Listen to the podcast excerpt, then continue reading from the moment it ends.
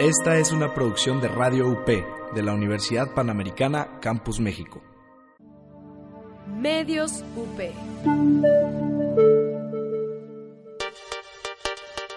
Radio UP es una estación universitaria. Las opiniones y comentarios expresados en este programa son responsabilidad de quien los emite. Los participantes autorizan las transmisiones sin fines de lucro.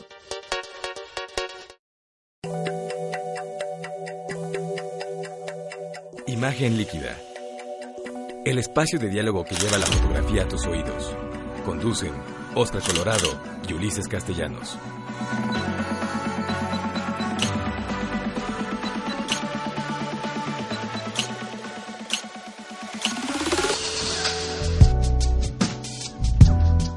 ¿Qué tal amigos? ¿Cómo están? Bienvenidos sean a nuestro programa número 64 de Imagen Líquida. Ulises, ¿cómo estás? Bienvenido a la cabina A de Radio UP. Bienvenido, bienvenido. Ah, fíjense que aquí tenemos un tema porque no está, no está el teaser, no te preocupes. pero hoy vamos a tener un programa muy bueno porque nos va a acompañar Daniel Aguilar. Daniel ya debe Sí. estar eh, en camino, debe estar recorriendo los laberintos de la universidad, de la Universidad Panamericana. Y bueno, pues lo vamos a tener aquí en vivo. Vamos, Esperemos que como buen fotoperiodista sepa llegar al lugar de la Pues, noticia. le vale, digo, si ha llegado hasta donde ha llegado, pues yo supongo que sí encontrará nuestras cabinas. Pues vamos a tener noticias, vamos a hablar sobre la guerra de las cámaras Ulises nos va a platicar sobre la familia Getty que recupera Getty Images, toda una noticia. Y bueno, pues todo esto y más lo vamos a tener en la en la, el programa número 64. Andamos un poco hechos bolas porque entre que pongo la cámara del Facebook Live y que nos organizamos, pero vamos muy bien. Tenemos, eh, nos están siguiendo muchos amigos, le estamos mandando saludos. Ahorita eh, ya por aquí nos está viendo Juan Carlos Valdés, un abrazo muy fuerte. Sebastián Rojas, José Antonio Carvajal Mesa, Alejandro Magno Cercas, muchas gracias por, escucharnos. Pues, eh, pues vamos a tener este programa que les platicamos muy interesante. Les recuerdo que Imagen Líquida se transmite en vivo y en directo por Radio UP, pero también lo estamos escuchando desde SoundCloud por Radio UP Guadalajara. Y les recuerdo que también pueden escucharnos. Ya pedí a la producción que estemos en Spotify, en iTunes. Yo espero que ya estemos por ahí. Ya me dice Aldo, nuestro, nuestro eh, productor general, que sí, ya estamos en Spotify y en iTunes. Búsquennos como Me- Medios UP, ¿verdad, Aldo? Medios UP. Y le quiero, quiero aprovechar para mandarle un saludo a Jessica Patiño, que nos está acompañando en los controles. Gracias por ayudarnos a capitanear esta nave. Y bueno, pues eh, vamos a ver, Ulises, ¿nos puedes recordar cuáles son nuestras redes Sí, sociales? por supuesto que sí. Ya saben que este programa es un programa multiplataforma y estamos en www.imagenliquida.net. Estamos en Twitter e Instagram como arroba imagen líquida y en Facebook como arroba imagen líquida radio y ahorita transmitiendo por Facebook Live desde la página de Oscar Colorado y con una réplica que pondremos en mi propio Facebook en Ulises Castellanos. Bien, y pues por mi parte yo les recuerdo que pueden encontrarme en oscarenfotos.com, que es mi blog. Ya saben que otra vez estoy metiendo contenido, que se está poniendo buena la cosa. Y pueden encontrarme en todas las redes sociales, Twitter, eh, Facebook, etcétera, como Oscar en Fotos. Ulises, recuérdanos tus redes sociales personales. Sí, por supuesto. En Facebook estoy con mi nombre, Ulises Castellano, sencillo. En Instagram estoy como eh, Ulises-MMX, pero también pueden buscarme como Ulises Castellanos, igual que en Twitter. Perfecto, pues por ahí vamos a ver. eh, espero que nos estén escuchando bien. Nos dice Felipe Perrin, Perrin que, nos, que el sonido está muy bajo. A ver si ahorita eh, re- mejoramos eso un poco. Para que, desde nos oigan, Live, para que nos oigan en Facebook Live, hay que subir el volumen de la cabina. para, para- que nos escuchen un poco mejor. Perfecto. Bueno, pues vamos a nuestro primer corte, si te parece bien, mi querido Ulises. De acuerdo. Y iniciamos esta edición 64 de Imagen Líquida.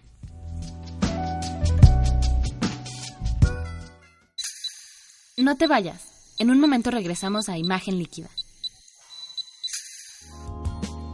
Escucha la barra, el lugar donde Abraham, José María y Juan Carlos discuten sobre los hechos políticos más relevantes en nuestro país y el mundo, sin ningún filtro. Todos los martes a las 4 y media de la tarde por Radio UP.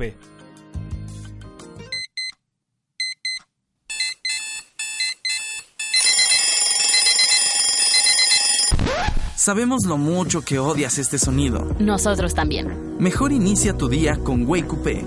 Todos los días, en punto de las 9 de la mañana, con Dylan Macías. Wake Up. Todo lo que necesitas para despertar como tú te lo mereces.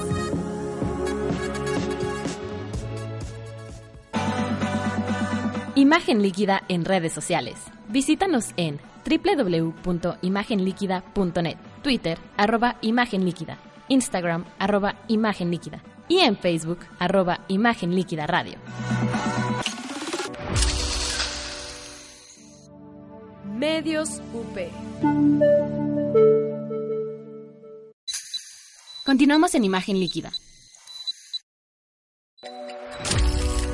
Noticias y actualidad fotográfica.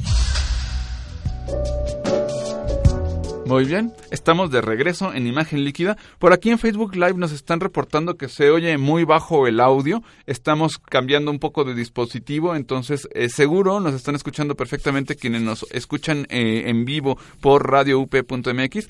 Pero si por aquí en Facebook Live nos siguen escuchando muy bajito, avísenos para ver si podemos subirle un poquito al audio. Bueno, pues vamos con las noticias, mi querido Ulises. La primera es que, bueno, pues ya está desatada la guerra, ahora sí totalmente de las full frames y de las mirrorless. ¿Te acuerdas que justo la semana pasada... El programa anterior hablamos de eso. Platicamos de eso. Pues resulta que ya Canon se subió a la... ya se subió al barco y ahora acaban de presentar la Canon EOS R. Y, y es una cosa un poco extraña, Ulises, porque pues estas, estos equipos mirrorless ahora son equipos que están muy dirigidos hacia el público profesional. Como que nunca quisieron poner en riesgo ni Canon ni Nikon uh, este segmento grande de cámaras reflex que siempre han dominado y pues tienen millones de, de, de lentes vendidos y ni hablar de, de, cámaras. Entonces como que siempre protegieron mucho ese nicho, no le quisieron entrar y ahí quienes les comieron el mandado a todo lo alto fue Sony, por supuesto. Sony, Fuji y, y, Lumix, pero sobre todo Sony fue la que le entró más fuerte. Y Sony fue quien se aventó a poner un cuadro completo, una cámara de cuadro completo, ya no una cámara chiquita, sino un, un sin sensor el grande. Sin el espejo, o sea, es decir, ya sin el pentaprisma, uh -huh. sin el espejo que caracteriza a la reflex, ¿no? Y eso pues ha implicado que sean más rápidas y demás. Ahora, te diré que yo tengo mis dudas porque pues resulta que, por ejemplo, la Canon EOS R, que tiene 30 megapíxeles y que está muy bien, es una cámara bastante compacta, más bien pequeña, pero la óptica es inmensa, o sea, no es una óptica portátil ni con mucho. Entonces, yo veo, no he tenido una en las manos, pero se ve como desequilibrada una, una cámara pequeña con una óptica grande. Y un poco lo mismo está pasando en otros casos, como también con Nikon, etcétera.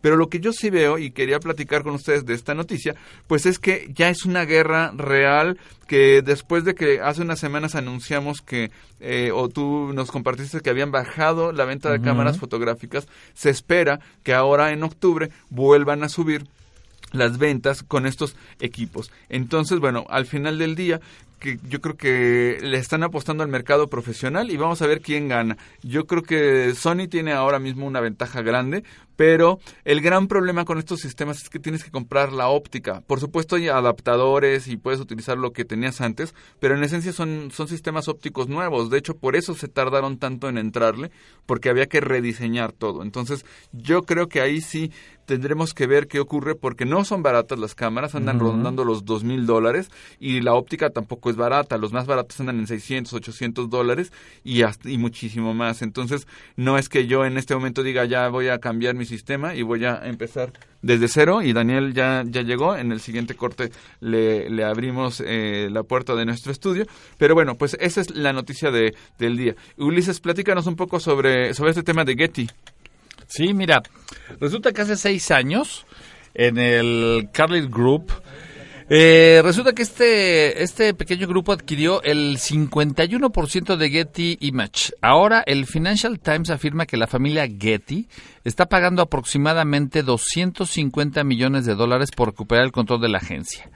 Getty Image tiene actualmente una deuda de 2 mil millones de dólares y este grupo, el Carlyle, Carlyle, Group, pagó hace seis años 500 millones de dólares por las acciones.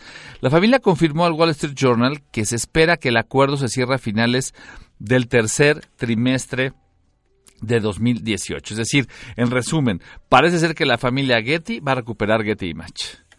Pues es una noticia importante, Ulises, porque la fotografía de stock como casi todas las industrias fotográficas o las, o las, o las subindustrias dentro de la industria fotográfica siguen en crisis, es decir, desde los periódicos pasando por las agencias de noticias y ahora en este caso el que Getty Images tenga este nivel de deuda, dos mil millones de dólares, es una cosa muy fuerte. De por sí, bueno, Getty, el nombre Getty está ligado a muchas cosas importantes, es una familia increíblemente rica la que generó John Paul Getty, etcétera, y bueno, el que ellos quieran recuperar, pues habla un poco de, un poco la tradición de recuperar el nombre, es como si tú eres dueño de los coches Ford y ya un Ford no está dirigiendo, pues se siente raro, pero también es cierto que eh, vamos a ver cómo se va comportando el mundo de la fotografía de stock. Muchos amigos que se han dedicado a hacer fotografía de stock me han platicado que también están en crisis, ¿no? Que ya no se vende igual, que el tema de que en internet encuentras las imágenes y la gente se las roba de alguna manera o las aplica.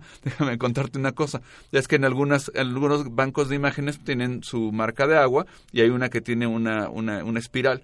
Pues resulta que un cliente le enseñaron un dummy de una portada de una de un libro con esa, con esa espiral y cuando ya le presentaron las pruebas finales porque habían comprado la foto, dijo, y la espiral, esa a mí me había gustado, yo quiero esa. Y bueno, este, tuvieron que quería, quería, la foto con su marca de agua. Quería la foto con su marca de agua. Bueno, pues eso a veces también ocurre. Pues muy bien. Bueno, pues también les tengo una buena noticia y es que ya tenemos en cabina a Daniel Aguilar. Lo vamos a presentar formalmente en un ratito más. Daniel, muchas gracias por estar con nosotros. Puedes saludar al Facebook Live ahí. Ahí puedes saludar al Facebook Live mientras tanto en lo que le abren el micrófono.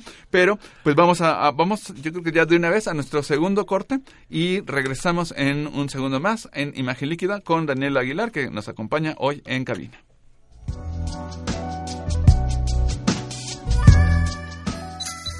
No te vayas. En un momento regresamos a Imagen Líquida.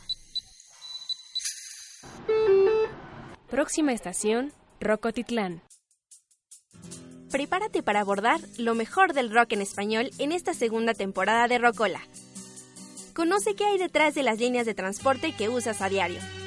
Acompaña tu viaje con sonidos, personajes, palabras y deliciosa comida que le enseñan al mundo cómo hacer las cosas a la mexicana. Soy Dani Rodríguez. Acompáñame todos los viernes de 12 a 1 de la tarde. ¿Estás listo para viajar en el tiempo? Rocola, el espíritu mexicano del rock.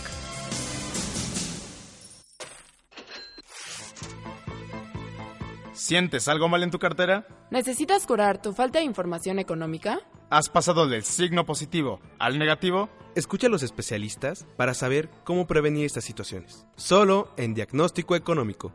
Diagnóstico Económico. Todos los jueves de 1 a 2 de la tarde con el doctor Gabriel Pérez del Peral e invitados.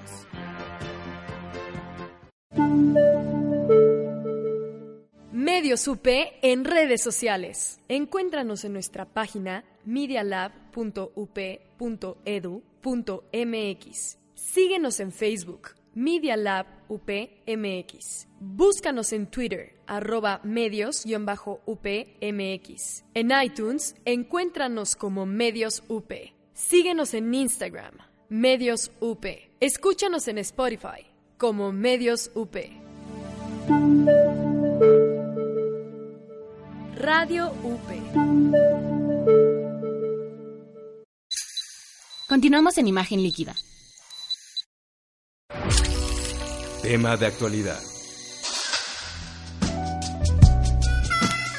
Estamos de regreso en Imagen Líquida y nos dicen que en Facebook Live se está escuchando razonablemente bien. Entonces, bueno, como es el, micrófono del dispositivo, no hay mucho que hacer por ahí. Pero quiero mandarle saludos a Calla Obando, a Oralia García, Aida Espinosa, al maestro Miguel Ángel Camero, muchas gracias por escucharnos, a Francisco del Águila y a Aldo González, que quién sabe dónde esté, está del otro lado de la cabina, también se unió a nuestra conversación. Muchas gracias por estar con nosotros. Bueno, les quiero platicar lo siguiente, fíjense que vamos a hacer un curso de edición fotográfica aquí en la Universidad Panamericana. Recuerden que al final del día hablar de edición no es hablar de postproducción, no se trata de, de hacer un taller de Photoshop, sino hablar de la puesta en muro, la puesta en página, la puesta en un audiovisual de imagen fija. Y eso creo que es muy interesante porque yo creo que hay pocas cosas tan difíciles en la fotografía como apreciar su propio trabajo, decir, bueno, pues qué funciona, qué no funciona, dónde, dónde empiezo, etcétera. Y creo que vale la pena eh, aprender el lenguaje, el lenguaje del montaje, el lenguaje de cómo se otorga sentido eh, a través de un cuerpo de obra. Y es muy distinto hacer una exposición poner en muro que hacer una, por ejemplo, poner una, un artículo en esto sentido, Ulises, tú tienes muchísima experiencia en el asunto y nos vas a hacer favor de acompañar en el curso en algún momento. Y quiero platicarles que este curso de edición fotográfica se va a abrir del 19 de octubre al 9 de noviembre. Es presencial. Este hay que venir aquí a la Universidad Panamericana. Van a ser cuatro viernes, cuatro horas y va a ser teórico práctico. Vamos a hablar desde el montaje de los cineastas rusos, pasando por los diferentes sentidos, eh, vamos a revisar casos, vamos a trabajar con el trabajo, vamos a, trabajar con la obra fotográfica, por ejemplo, de Werner Bischoff, de Nan Goldin, de eh, Eugene Smith, de Richard Avedon. Vamos a hacer, vamos a jugar mucho con, eh, en términos de edición. Se va a poner, me parece que muy interesante. Entonces recuerden, va a ser del 19 de octubre al 9 de noviembre. Y pueden encontrar también más información en fotoeducación.net. Eh, Aprovecho ahí por las fechas que nos va a tocar, justamente va a caer en la semana en la Foto Week. Así es, vamos a, vamos a tener la Foto Week que va a ser, ¿de qué semana, qué semana? Te en eh, noviembre arrancamos, eh, es hasta el 8-9 de noviembre, ahorita les doy las fechas exactas. Ya tenemos confirmado una clase, una, una masterclass y aparte un taller con Santiago Arau para el tema de drones. El tema de los drones. Él, ahorita él ahora se fue a Indonesia pero regresando, él viene, él va a estar aquí el jueves 8 de noviembre. Esto va a ser de la semana del 5 al 9 de noviembre. Vamos a tener distintas actividades, tenemos varios invitados, entre ellos también ya confirmó Ronaldo Schmidt del, de la France Press, que viene como ganador de WordPress Photo también para una charla y un taller. Genial. Y eh, pues lo tuyo que cierra precisamente el viernes 9. El viernes 9. Ahora, otra cosa importante también va a ser que voy a estar en la Fundación Elena Poniatowska el próximo 2 de, octubre. Vamos a platicar sobre fotografía y 1968. Voy a hablar sobre la fotografía de Paul Fosco, de eh, María Chito, vamos a hablar de Joseph Kudelka, vamos a hablar de eh, Héctor García, etcétera. Vamos a hablar de la fotografía en, en, el, en 1968 con motivo del 50 aniversario. Entonces, por lo pronto, recuerden, vamos a tener este curso de edición fotográfica. Mándenme, si quieren, mándenme un inbox, los amigos que nos están viendo por Facebook Live, mándenos un correo. También está mi correo electrónico, que lo pueden hacer, se los paso de una vez por si quieren mandarme spam del tipo de píldoras que ustedes gusten, es ocolorado.up.edu.mx y les recuerdo que pueden tener más información en fotoeducación, todo. Vamos a lo que sigue. Visual.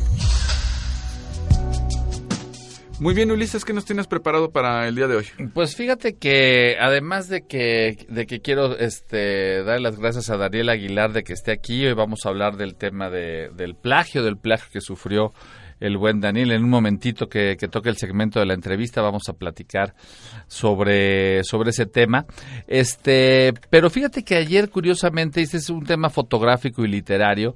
Ayer este, tuve el privilegio de, de conocer y charlar ayer un momento con Juan José Millás, el columnista de, bueno, es un escritor y columnista del País eh, Semanal que tiene cada semana una columna muy particular en este, en este semanario.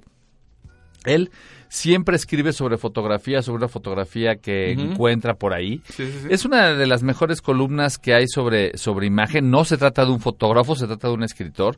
Y ayer que platicábamos con él, fíjate que disipé algunas dudas, porque yo lo leo eh, regularmente, y siempre me sorprendió las historias que contaba alrededor de una imagen cómo veía por, eh, a una persona o un grupo de personas y el relato que él se imaginaba o construía me parecía eh, impresionante. No hace un análisis estrictamente eh, técnico de las imágenes, sino que selecciona una imagen y a partir de eso crea una historia o narra una historia, muchas veces con datos de la propia foto o a veces son personajes anónimos y él construye una historia alrededor de esa, de esa, de esa imagen.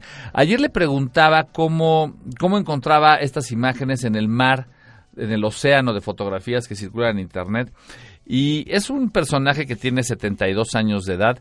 Te imaginarás que todavía cree en el papel Y efectivamente su sistema es bastante sencillo. Él en realidad consulta cuatro periódicos diarios en Madrid, pero en papel. Es decir, él los recibe en su casa, seguramente el país y tres más. Igualito que nuestros alumnos que están Igualitos que los alumnos de aquí que llegan con su bonche de periódicos listos para escuchar la clase sobre periodismo.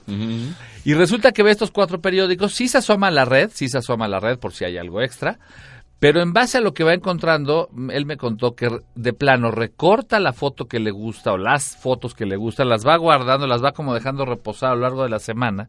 Y cuando le toca entregar la columna, por ahí del jueves seguramente, vuelve a revisar las fotografías y la que le inspira es la que toma como base para su columna. Ahora, cabe destacar ayer, eh, está aquí en México porque vino a presentar también una novela muy, muy interesante que apenas vamos a leer, pero que por la presentación de ayer con la maestra Gabriela Barkentin y demás, eh, se antoja mucho leerla. Es un personaje que sabe narrar, ¿sabes? Es un personaje al que, al que le, tienes que dar dos o tres elementos y él te va entrelazando y te va construyendo una historia. Y creo que eso hace mucha falta en el terreno de, de, de los fotógrafos de hoy que es que las fotografías trasciendan también ese pequeño instante en el que todos hemos trabajado el tema de la noticia, de la información y de la oportunidad, pero que la única manera de trascender más allá de que pues, la noticia tiene un ciclo de vida en el que nace y muere ahora muy rápidamente, las imágenes que realmente transitan que se convierten en, en íconos, que se convierten en temas de referencia, que se cuelgan en una pared, que llegan a una subasta, que llegan a una a una exposición, que son motivo de plagio. Las fotografías que valen la pena eh, tienen que tener un elemento narrativo visual detrás de ellas y para eso se necesita más y mejores imágenes, pero también más y mejores fotógrafos mejor preparados en otras técnicas. Aquí hemos hablado mucho de esto. Eh, aquí, pues nosotros ya somos literalmente egresados de la maestría también de aquí de la universidad y hemos hablado de nuevas narrativas y cada vez estamos tratando de subir el, nivel, digamos, de debate y discusión sobre, sobre, la fotografía, pero el punto esencial es que la narrativa es fundamental para estos nuevos tiempos. No solamente necesitamos aprender nuevas habilidades como sumar el video o saber escribir, sino que necesitamos entrelazar en la calidad visual que cada quien eh, aporta en este en esta industria, sumarle la capacidad narrativa, que las fotografías digan algo más. Y es lo que está esperando la gente. Eh, las fotografías que digamos no no dicen nada o casi nada, se esfuman. Sí, exactamente. Fíjate que platicábamos, eh, como tú fuiste eh, parte de esta maestría en narrativa, tú lo sabes, la, el contar una historia está, eh, está pues imbuido, metido en el, en el espíritu humano, ¿no? De, esta idea de la fogata y la gente que cuenta historias. Entonces creo que es muy interesante lo que platicas porque la narrativa, vista desde la perspectiva del oficio de un escritor, como es el caso de Juan José Millás, y también unida a la fotografía, y también nos platicará mucho de esto Daniel en un rato más en la entrevista, cómo cuentas una historia, claro que trasciende, de hecho tú, recordarás que uno de los grandes fotoperiodistas mexicanos, Héctor García, andaba a 100 por hora, le decían el ciclotrón, porque andaba en la moto, subía, bajaba, regresaba, y Nacho López, por ejemplo, era más reposado, más del ensayo, y sin querer eh, compararlos ni ponderar más a uno u otro, es muy cierto que la imagen de, digamos que la imagen de Héctor García es la imagen del momento, del día, y la imagen de Nacho López tiene que ver más con esta contar historias, Entonces ahí hay un tema interesante en el storytelling, ¿no? Exactamente. Y son temas que vamos a abordar también en la próxima Photo Week. Yo creo que estaremos en posibilidades la próxima semana o quizá en dos de terminar de confirmar a nuestros invitados. Eh, vamos a hacerle manita de puerco también aquí a Daniel para que nos acompañe en esa semana de fotografía aquí con los pues, alumnos. Bienvenidos. Y los vamos, lo vamos confirmando y les vamos a pedir y vamos a, vamos a poner como eje central el tema de la narrativa visual. O sea, hagamos fotografía, pero aprendamos a narrar historias. Eh, superemos el, nivel, digamos, de la inmediatez que tiene su valor, pero trascendamos ese punto. Sí, como, hacemos que esa imagen no se muera, ¿no? Que siga hacia adelante. Entonces, por ahí. Pues vamos a nuestro siguiente segmento, si les parece bien.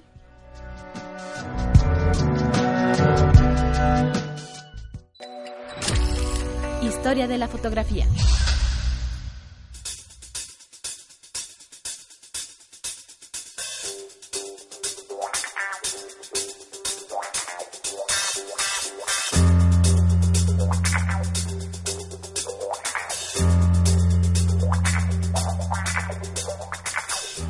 Pues muy bien, a- aquí lo sorprendimos un poco con una música muy distinta al fondo que solemos tener y hay una muy buena razón por la cual le pedí a Aldo que nos haga favor de poner este back atrás, este back de funk muy interesante, porque es el soundtrack de la película Shaft película de 1971 que creó todo un género de películas que fueron los que le llamaron la Black Exploitation.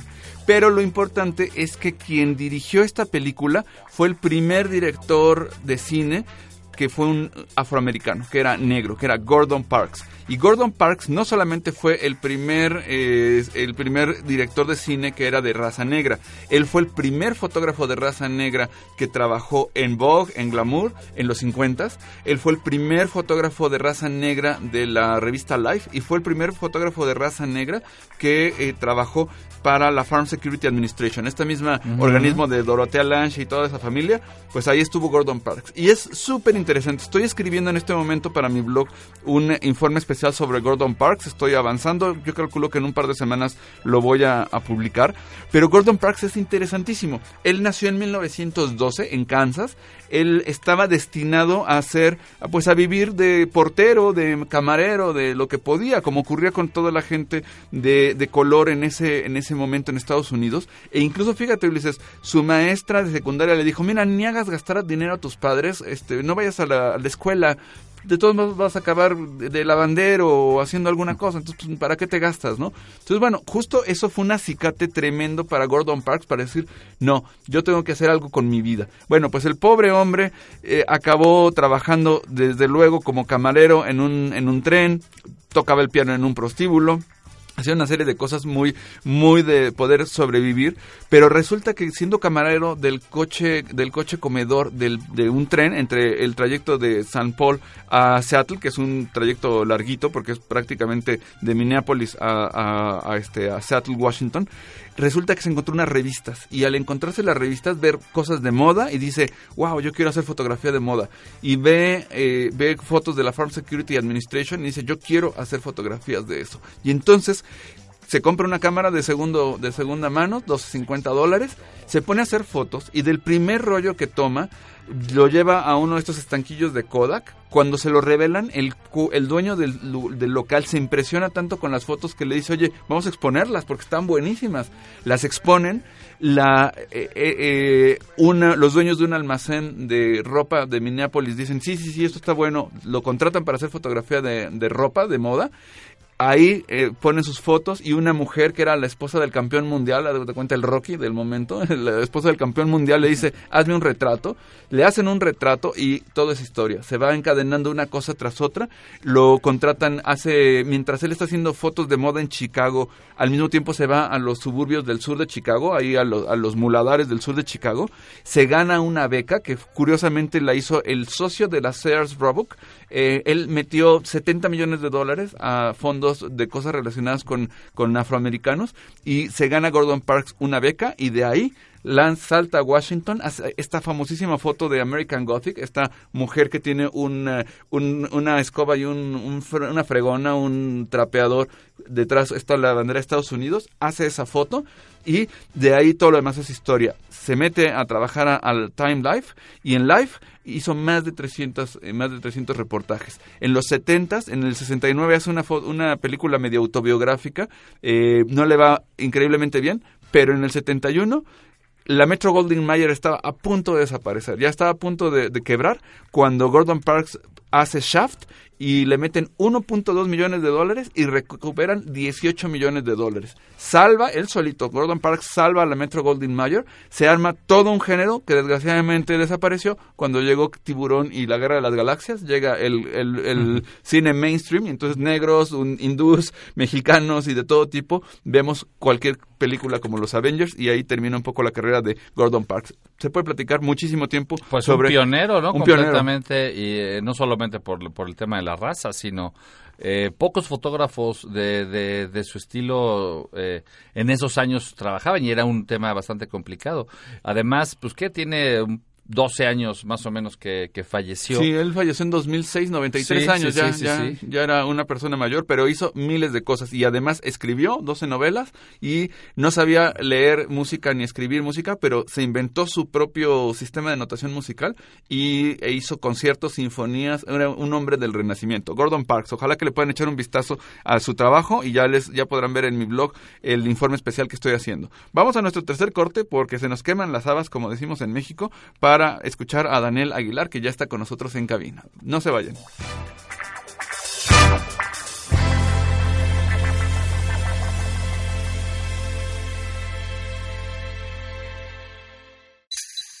No te vayas. En un momento regresamos a Imagen Líquida. Hey, ¿por qué no pones una rola? Vale, pero que sea un clásico. Prepárate para abordar lo mejor del rock en español en esta segunda temporada de Rocola. Conoce qué hay detrás de las líneas de transporte que usas a diario.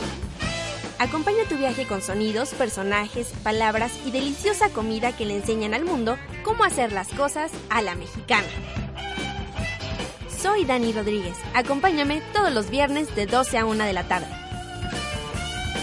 ¿Estás listo para viajar en el tiempo?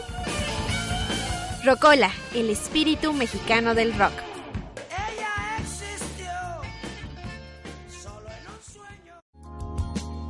Escucha la barra, el lugar donde Abraham, José María y Juan Carlos discuten sobre los hechos políticos más relevantes en nuestro país y el mundo, sin ningún filtro. Todos los martes a las 4 y media de la tarde por Radio UP. Imagen Líquida en redes sociales. Visítanos en www.imagenliquida.net, Twitter, arroba Imagen Líquida, Instagram, arroba Imagen Líquida y en Facebook, arroba Imagen Líquida Radio. Escucha, imagina, siente, vive. Radio UP. Continuamos en Imagen Líquida. Invitado de la semana. Pues estamos de regreso y ahora sí, ya tenemos a Daniel Aguilar. Daniel, muchas gracias por estar con nosotros esta, esta mañana aquí en Radio UP. No, gracias a ustedes por la, por la invitación. Bueno, déjenme platicarles, para los amigos que nos escuchen en otros países, eh, nos escuchan en Chile, nos están escuchando en este momento en Chile, en Argentina, en España. Bueno, pues, ¿quién es Daniel Aguilar? Bueno, les platico que él en 1989 se inicia como reportero gráfico en el Heraldo de México. Desde hace pues, ya más de 20 años, en 1997, entra a Reuters y cubre trabajo en Guatemala, en El Salvador, en Argentina, Estados Unidos. Luego hace cobertura en, de los Juegos Olímpicos de Atlanta y de Pekín. Él ha ganado el Premio Nacional de Periodismo en cuatro ocasiones, en el año, en el 2000, en el 2002, 2004 y 2006. También tuvo la mención honorífica en el World Press Photo de 2005, tercer lugar en el 2007 y en el 2004 pues tuvo el Premio Internacional de Periodismo Rey de España 2004. Bueno, pues es un honor que estés con nosotros en cabina, Daniel. Y hay dos cosas que queremos platicar contigo. Vamos a empezar, eh, ahora sí que como dicen, vamos a, soltar primero los sapos gordos y luego seguimos platicando de tu carrera. Pero ahorita la bronca es que te encuentras un día una fotografía tuya en un festival de arte y que la están vendiendo y te, que te plagian. Platícanos un poquito de esa, de esa, esa mala aventura. Claro, este, bueno, voy, voy a ir este, por los hechos. Hace un año, cuando el sismo del, del 19 de septiembre, después de que es el, movimiento telúrico, salgo a la calle, este, replanteo mi logística para salir a trabajar, este, rentar la moto, bueno, toda la, operación, salgo a la calle y durante una semana, después de, ese día 19, me dedico a hacer un reportaje, o sea, a documentar todo lo que, había sucedido. Y en específico el día 21 es cuando, después de, de, estar en toda la zona sur, llego al multifamiliar este, en Tlalpan que se había derruido. Hay labores de rescate aún y todo eso. Hago las fotos y posteriormente que, que termina esta semana es cuando ya me siento a, a revisar todo el material y planteo para un sitio web con Carlos Loret y para el periódico El Universal publicar todo el, el, reportaje completo. Este, tal cual, la negociación fue de que lo publicamos ambos al mismo tiempo. Este, sale en web, o sea, en web del periódico, en web de, de Loret, uh -huh. y aparte ese mismo día yo lo, lo pongo en mi blog. ¿Qué pasa? Ahora sí que pasa casi un año y un día llegando al, al Museo de Memoria y Tolerancia, después de, de, la inauguración de una exposición que realmente vale la pena, es este un lugar para ir a, a meditar, o sea, realmente es un lugar que te, que te, te sienta a, a, ver las situaciones, si no estuviste presente en esos lugares tan tristes, es una exposición que realmente vale la pena. Voy saliendo y por azares del destino, cuando voy saliendo del museo, en la parte de la tienda, al voltear a mi lado derecho, y eso, pero sí de pura, no sé si de suerte o de mala suerte para la persona. O sea, estaba exhibida la foto ahí. Ajá, o sea, en una pequeña galería. Pero no era parte de la exposición de No, del, Museo de Tolerancia. No, no, nada que ver porque, o sea, o sea el, Museo de Tolerancia, este, tal cual como en cualquier parte del mundo, te invita a la exposición, te manda las cartas solicitando el archivo, las autorizaciones, ellos muy bien. Resulta que cuando ve esas fotos, yo me sigo de largo, pero de repente como que el disco duro me, me escanea todo ese material. Reconociste una escena. Pero caminé todo un par de pasos, o sea, y me regreso.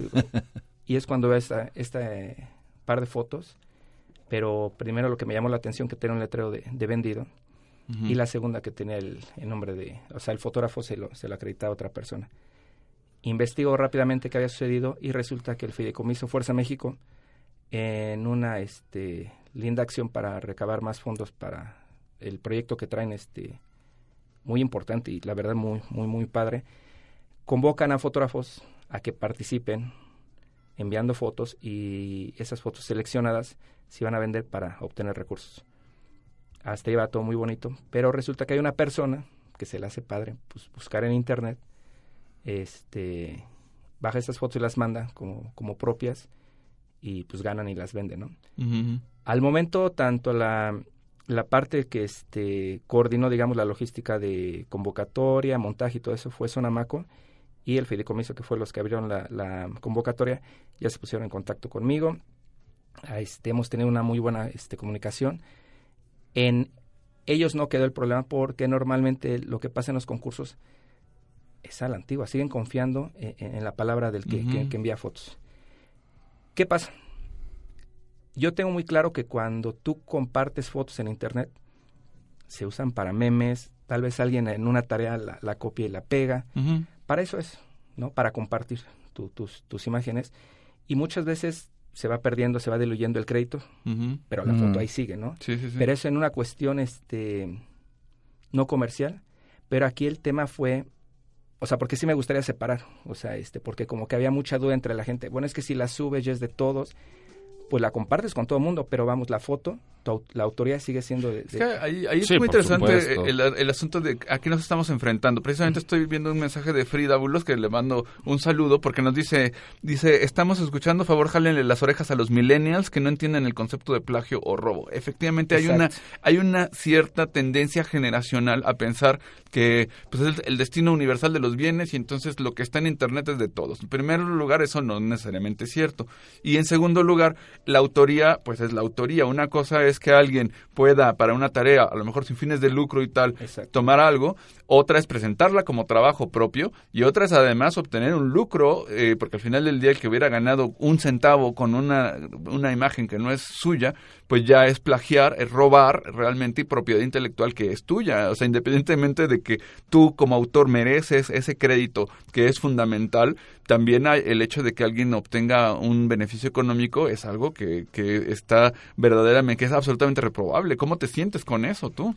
Pues, bueno, y dinos el nombre, ¿no? De esta persona para poner en el radar. Se hacía llamar, bueno, ya este, la, la, investigación del grupo de abogados, este, el nombre completo, la verdad, ni me lo sé. Es, le he puesto menos atención al nombre, sino a, la acción, ¿no? Pero se ponía Luz Lara. Es una persona que, este, entiendo, es secretaria. Este, Luz Lara. Luz Lara. E, el, el, tema es de que como que entra a un club de, de fotógrafos, como que, y se le hizo fácil pues cómo, cómo avanzó en ese club bajo fotos de internet, que de hecho de las mismas organizaciones que de, los concursos me pidieron a ver si los podía apoyar porque envió una serie de fotos que ahora sí que les salta saber si es de, de su autoría o también son este son plagiadas. Aquí el tema no es este es una no es decir por la foto. Aquí el tema que es un delito. Y entonces yo por si yo estoy, o sea, súper enojado con la impunidad y esa cultura de la gandalla que hay aquí en México. Y no poner un antecedente, no poner un freno a esto, de mi parte, no sé qué vaya a pasar. O sea, hay las leyes, o sea, hay una, una serie de, de caminos a seguir, desde la, la parte este, intelectual de la foto, puede ser una amonestación, pero también por la cuestión legal puede ser hasta cárcel. Entonces, este, dentro del marco legal, o sea, voy con todo hasta donde podamos. O sea, no. Y también, ojo, hay algo que. Me gustó el, el debate que hubo en redes sobre el tema de las fotos. O sea, sí, decir, bueno, de quién es la foto cuando la subes a, a determinada plataforma. Pero también, ojo, a mí lo que no me gustaría que esto se vuelva un linchamiento a una persona, sino aquí el, el tema es un- un- una acción, o sea, que fue un delito aquí- y es sobre lo que vamos, ¿no? Aquí creo que una clave importante la acabas de mencionar y, y nos da pie a esta idea de la cultura, ¿no? El problema, bueno, te- tenemos una, un, un agente visible, una persona visible que dices tomó una fotografía mía y le puso su nombre. Pero el problema no es esa persona, el problema es esa, es esa cultura de pensar que puedes hacer lo que tú quieras y que no ocurre nada y que no lo hace una persona. Lo hacen un montón de personas que son invisibles y que tú no puedes saber dónde andan tus fotos y quién, quién ha tomado qué foto. Como la tuya, pues las de Ulises, las mías, las que andan en internet. Uno sabe que en el momento en el que se suben a la red, quién sabe qué destino puedan tener. Pero sí me parece que es importante esa cultura, ¿no? Y el hecho, para mí me, sí me parece que es fuerte en tu caso y platícanos, compártenos qué sientes eh, de este asunto, porque también el pensar voy a mandar a la cárcel a una persona no es algo sencillo, pero también el compromiso ético de valorar tu trabajo y tener respeto por tu trabajo, pues te pone en la balanza. ¿Tú cómo te sientes con eso? Claro, mira, yo no voy por el lado, o sea, de tratar de desgraciarle la vida a nadie. De hecho, nunca lo he hecho en la vida. Pero sí tiene que quedar un antecedente. ¿Por qué? Porque pasa en todos los este, ámbitos la corrupción, o sea, a altos niveles, y el decir, no pasan, así es, no. O sea, no, no, no podemos estar con eso.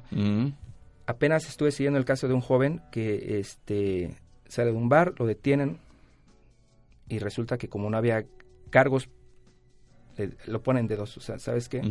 La libras aquí o Ministerio Público y le siembran droga. Entonces, o sea, todo ese tipo de cositas, o sea, en todos los géneros que, que, que estamos, o sea, sufriendo en este país, si a mí me toca, no puedo quedarme como, no pasa nada, es una foto, ¿no? O sea, imagínense, yo voy por tres puntos ahorita en la, en, en la demanda se, se establece así. El costo, ¿cuánto, o sea, apliqué de recursos para lograr esa foto? Lo que es equipo, la renta de la moto, el día de trabajo. Ese es el primer punto. Lo siguiente es, ¿cuántos días he perdido En tiempo por este caso? Y estar dando seguimiento. Entonces, el segundo punto de la, de la demanda va por el lado de los días este, que, que he perdido, o sea, mis sueldos de esos días. Y la tercera, la parte este, de los honorarios de- del grupo de abogados, que tristemente va a ser lo más fuerte, ¿no? Entonces, Sí, ¿Y porque además también es esta un tema, persona ¿no? ¿no? se ha comunicado contigo ni ha hablado en ninguna parte? No no no sabemos qué dice de, de cómo bajó esa foto, cómo no, de hecho, bueno, el, el grupo de abogados ya la tiene identificada. Este, Es mujer, sí. eso ya. Ajá, ya sabemos dónde trabaja, todo lo que, que hace, pero obviamente no, así que por seguridad también no, no y fíjate puedes- que aquí hay dos temas. Tú, tú, tú dices, bueno, el, jurado no se dio cuenta. Este, esto es una es un llamado de atención también para todos los jurados. Yo el año pasado estuve participando en un jurado de un concurso nacional eh, y te voy a decir una cosa. Detectamos muchas fotos googleadas, es decir, era un, era, era un tema de, de infancia y un tema de, de discapacidad y cosas así. De repente veíamos fotos de chicos de 14 o de 15 años de edad con producciones de, de Getty, ¿no? Y decíamos, no puede ser. Y encontramos que mucha gente participa en concursos. Ah, ¿de qué es el concurso? Busca, o sea, ni siquiera son fotógrafos. Búscatelas y mándalas. Igual me gano una lana. Solo a la palabra. Pero nosotros tuvimos que, que, que rascarle a las fotos que dudábamos, diciéndole a la gente, mándame tu archivo. Eso tendría que haber hecho, no sé quién haya hecho esta selección, pero digamos, a esta persona le tuvieron que haber pedido un archivo original, que tú y yo sabemos que viene con sus metadatos, o por lo menos se ve al 100% con un cierto peso, y si viene bajada de, de- de Google o de Internet, viene con una marca vacía. Entonces, esos controles, y este es un, un- un- un llamado a todos los colegas que estén eh, por ser jurados, lo acabo de ser en CONAPRED, por ejemplo, eh, ya tenemos que dudar, así como la gente, eh, los que revisan texto tienen que checar, a este me suena como que lo escribió el Gabo, pues checarlo. y mucha gente está bombardeando los concursos con fotografías eh, que no son suyas y en este caso le pegó, ganó y por fortuna tú te topaste con eso porque además esa foto podría estar allí y hasta que alguien te avisara. Y eso, quién sabe. Una pregunta, este, nos pregunta Carlos Martínez Ulises, dice, ¿podrían hablar sobre las soluciones para proteger lo que se publica en redes, por ejemplo, marcas de agua, grado de resolución de las fotos, metadatos? Gracias, Carlos, por la pregunta. Daniel, ¿tú qué opinas? ¿Qué, qué, qué, piensas hacer? ¿Qué vale la pena? ¿Le pones una marca de agua? Este, ¿La pones en resolución muy pequeñita? ¿Tú qué piensas que, que procede en estos casos? Ahí es una muy, muy, muy buena pregunta. Hubo gente que, este me mandó mensajes. Este, creo que el 99% fue muy a favor, o sea, de, de, tocar el tema. Otros ya sabes, no siempre te... Eh, la foto es de todos. exacto. Pero aquí el tema yo lo que hago, por cierto, del archivo original, de mi 100% del cuadro, nunca por nada muestro el, el, el 100%, nunca comparto en publicaciones ni ni para nadie el 100% del cuadro. Siempre hago un pequeño recorte. Así tienes el contexto, decir, esta es mi foto completa. Y, siempre, y eso desde hace años, o sea, por lo mismo... ¿Eso como una medida de protección? Ajá, porque, o sea, yo voy a siempre tener el, el, el, original, el 100% solamente lo tengo yo. Sí, pero si tú le metes un 95%, ese 5% a lo mejor no te altera nada, pero tú tienes la, la, fotografía que puedes decir, a ver, enséñame tu completo, como primera. Segunda, obviamente depende de la publicación, les mando a los tamaños que necesitan y solamente este, a, las personas que me, indican. Cuando subo a redes, a Twitter y todo eso, normalmente bajo resolución, sharpeneo la foto de una forma que sea este pues, inservible para una buena impresión y todo eso.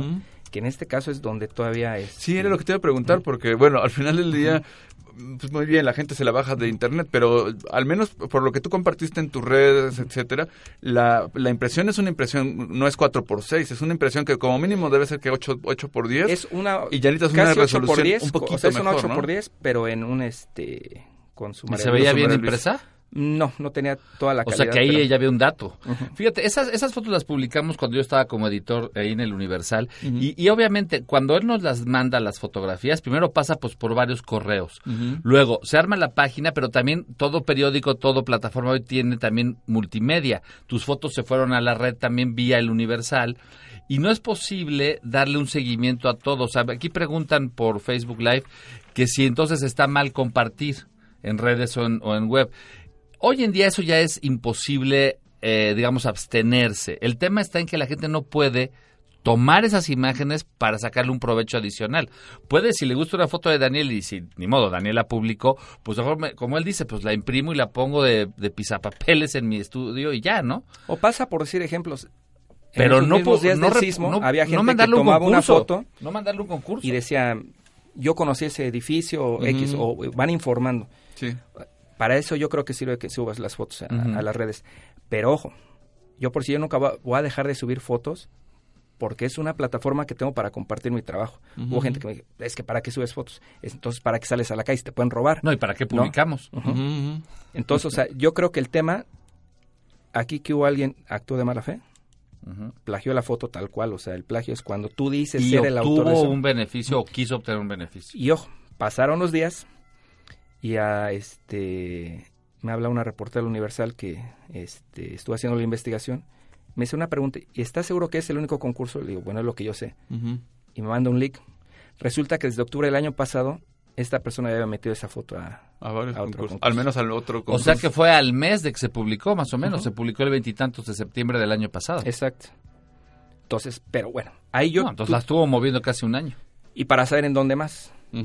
Entonces, aquí el tema, para contestar la pregunta de, la persona, subir archivos, o sea, no siempre el- el original, y de una resolución que sea imposible de, este, no sé, una impresión, o sea, un libro de, no, no te va a dar, ¿no?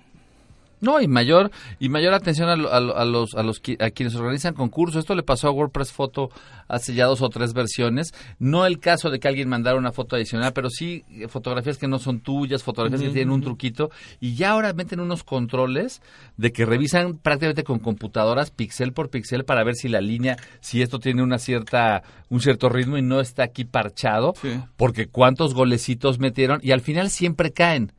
Sí, ya eso- que se eso- publican, siempre dice alguien, Es que esa mira- foto es de fulanito o esa foto no la tomó él porque él no sabe tomar fotografías. Precisamente hay un punto que es desde tu trinchera, tú dices, bueno, yo tomo ciertas medidas, recorto la foto, la, le pongo un sharp para que no me la puedan robar, etcétera. Pero también es cierto que yo, de hecho, yo puse un, un- un comentario, después ya no supe si, si debía hacerlo o no, pero o sea, no sé qué me indigna más, sino si que te hayan robado o la estupidez del que lo hizo de pensar que no lo iban a encontrar, porque no se está robando la imagen de cualquiera, no están eh, robándose la imagen de alguien que se encontraron por ahí, o, o seguramente no ubicaba quién eras tú, pero evidentemente estas cosas se saben de una manera o de otra. Si no lo viste tú, podría haberlo visto un colega tuyo, un amigo, cualquier persona que hubiera visto este, tus fotografías publicadas en el Universal y decir, estas que no eran de Daniel, y te lo y te lo avisa. Entonces también es como una ingenuidad el pensar que te robas algo y nadie te va a ver. O sea, si estás en el Mira, eh, yo el tampoco Daniel ¿no? Aguilar y aquí me aparece su foto de, del WordPress y es, y es que la puedes bajar. Pero imagínate tú que la mandas a un concurso de que algo pasó en Haití. Digo, mal por, insisto, mal por el tema de los, de los jueces, pero la posibilidad de hacerlo está al alcance de un clic. Y no tienes marca de agua, nada. claro, este no es el 100% de tu foto original. Tampoco. Este, pero el problema está en que también no hay consecuencias, es decir, los chavos, los jóvenes que bajan estas fotografías y las mandan, eh, aquí, por lo menos en nuestras clases, tanto plagio y de imagen o de texto se castiga severamente. ¿eh? No ¿sabes vam- o sea, no puede ser, no ¿Sabes vamos qué a me pasó hace poco? No quiero decir nombres, pero dejé una tarea y les dije, me tiene que hacer una investigación de tal fotógrafo. Y resulta que el alumno ingenuo me plagia a mí. O sea, y digo, esa, esa frase te quedó bien bonita porque yo la escribí. O sea, ponle unas comillas, ponle un pie de página, no se vale. Oye, a ver, Daniel, nos está también escribiendo Alejandro, Alejandro Meléndez. Meléndez. Y dice algo interesante. Dice, aunque lo grave es que en México los fotógrafos no, no se han reunido para hacer una legislación más robusta que proteja los derechos de autor. Diario vemos publicado en los periódicos fotos que, de redes sin dar crédito. Solo hasta que tenemos este caso nos preocupamos. Pero esta práctica de violación de derechos también sucede a diario. Entonces también es cierto. O sea, en algunos medios, de, por ejemplo, Christopher Rangel Blanquet, que estuvo alguna vez con nosotros aquí en el programa, también una vez le, pro- le publicaron una, una eh, fotografía en el Universal y no le pusieron ni siquiera el crédito. Eso Sí, hay, otro hay tema, ciertos ¿no? puntos que se me hace muy importante lo, lo- lo que dicen ahorita. Primera, bueno, yo ahorita en mi caso ya estoy como independiente. Esas fotos fueron un trabajo que yo hice. Ahí yo tengo, o sea, bueno, pero ojo, eh, lo que voy a decir. Yo ahí tengo toda la autoría, pero aparte la parte comercial es mía. Cuando trabajamos para un medio, ojo, ahí cambia. La parte autorial este, siempre sigue siendo del fotógrafo y la parte comercial es del medio. Es compartida. Pero aquí lo importante, sí tener bien claro para qué medio trabajamos y sí dejar claro, o sea, este, ¿qué pasa mucho? Ahorita ya no hay jefes o eh, editores de fotografía directamente trabajando con el fotógrafo. Casi le piden al fotógrafo, ve, cubre, no sé, el Senado, manda las fotos y es un tema muy, este... Ahora, respondiendo un poco lo que dice Alejandro. Ajá, pero en eso de que no pasa, por decir, Sí. hay periódicos que te publican, hay un fotógrafo que es, creo que el mejor fotógrafo de, de- de México, un tal Archivo, porque le publican fotos diario. O sea, es impresionante la cantidad de fotos que produce este vato, Sí. el, famoso pero, Archivo. pero sí hay ciertos protocolos. Hasta donde yo me quedé, por ejemplo, en el Universal, es que obviamente si necesitábamos así vitalmente una fotografía de Twitter o de Facebook, porque era única, revisábamos que quien la subiera como, digamos, la foto cero o le poníamos el respectivo crédito. Normalmente también hay que decirlo, los medios sí se pueden nutrir de las redes porque es gratis, pero tampoco son fiables. Entonces, en realidad tampoco estamos muy clavados eh, buscando fotografías en redes. Eh, se suben fotografías de redes cuando no te queda de otra, cuando la gente que de la que estamos hablando ya murió, cuando hay un fotógrafo, más bien un, usuario que vio la explosión de un volcán y pues no llegó ningún fotógrafo en ese instante. Hay cosas muy particulares, pero siempre se verifican por lo menos de dos o tres ocasiones. No es fácil en medios profesionales autorizar la publicación de redes. Sí hay medios de menor nivel que se nutren, en lugar de contratar a Cuarto Oscuro, a Getty, a France Press, dicen, no, hombre, pero si aquí en Google está todo, ¿no? Y todo está gratis. Pero y eso sí tienen un problema. Me imagino, o sea, siento que la pregunta va más allá de, de, de- de Alex en el tema de cuando trabajamos para alguien y publican la foto y posteriormente ya es archivo, archivo, archivo. Sí, exacto. Yo creo que ahí sí es un tema que hay que sentarse los equipos de fotografía con los editores, con los mismos este, de, los este, directores y directivos del periódico para tratar de este de replantear este tema. Y también hubo el, el- el plagio, o sea, hay un delito, pero también, ¿qué más? Entonces ahorita el, compromiso con la, serie de, abogados que me están ayudando, digo, ¿sabes que Los fotógrafos estamos en la calle sobre ese tema. Saliendo de esto, ya pudiendo dar esta información de cómo quedó, qué se logró, la idea es dar un taller, una reunión decir, ¿sabes qué? Como fotógrafo tú tienes estos derechos, tienes estas obligaciones y a qué puedes acudir. No dejarlo pasar, porque es lo que normalmente llega un asunto que puede ser importante en un momento, se diluye y le seguimos con lo, pues fíjate que, viene, déjame ver si a ver si nos juntamos con la con la Facultad de Derecho aquí de la universidad, que es muy potente, para ver si armamos un cursito que los legisladores nos ayuden. Una cosa rápida, nos queda un minutito antes de, despedirnos, pero por aquí decía este Frida Bulos, que le mandamos un saludo, me dice esto, dice, no tengo muy claro, seguro ustedes saben más sobre las imágenes que se pueden buscar en, a la inversa en redes. Hay un motor que se llama tineye.com, donde tú puedes agarrar una imagen, la subes y puedes ver en qué otros lugares está. Entonces a lo mejor también, Daniel, no sería mala idea que agarres alguna de tus fotos, les pongas el TINAI y a ver si no andan también por ahí en otros, en otros concursos en otros lados. Pero bueno, finalmente, eh, pues se nos ha acabado prácticamente el tiempo y yo quiero darle a Daniel las gracias por estar con nosotros. Muchas gracias por el tiempo. Gracias. Bueno, la verdad es que ah, yo tenía ganas de que nos platicaras no, no, no nada más del chisme, sino que también nos contaras un poco de tu trabajo, de los retos que estás teniendo ahora fotográficamente hablando, hacia dónde vas. Entonces, la verdad es que yo sí quisiera comprometerte a que nos vuelvas a acompañar en algún momento en cabina para que nos platiques de esa otra cara que ya no tiene que ver con las acciones de otros, sino con tus acciones con el obturador. ¿Te parece bien? si nos acompañas en algún otro momento. pues muchísimas gracias. Te agradecemos mucho que hubieras estado con nosotros. Ulises, pues ya es hora de despedirnos. ¿Algún agradecimiento? Sí, a la gente que nos está siguiendo por Mixcloud, Mixcloud, este Pablo Pérez, Antonio Martín, Carolina García, Armando de Jesús, José Mercado, Ricardo quienes religiosamente nos escuchan por allá y ya hemos mencionado a varios de los que están por acá en el Facebook Live. Sí, pues aquí tenemos, uh, les mando saludos a Cristóbal Trejo, a Mitch Dandukes, a mi querido Ernesto Mirabal, que también ha estado aquí con nosotros, un abrazo, a Jaime Pastelín también un abrazo fuerte, a Gonzalo López Peralta, te mandamos un abrazo fuerte en Mr. Yahoo, a José María Ferrer Pulido, a Miguel Cervantes Sagún, a Alejandro Meléndez Ortiz, que platicamos de él, a Ana Lucía Garduño, a Alejandro Sánchez Mociños, también un abrazo, y bueno, pues ya eh, no podemos eh, seguir platicando de todos los que nos están escuchando, les agradecemos muchísimo, y bueno, pues solamente me resta despedirnos y decirles que mi nombre es Oscar Colorado y que les hemos llevado la fotografía del mundo y el mundo de la fotografía. Muchas gracias. Hasta luego. Así presentamos Imagen Líquida. Los esperamos la próxima semana, aquí, en Radio UP. Transmite tu vida.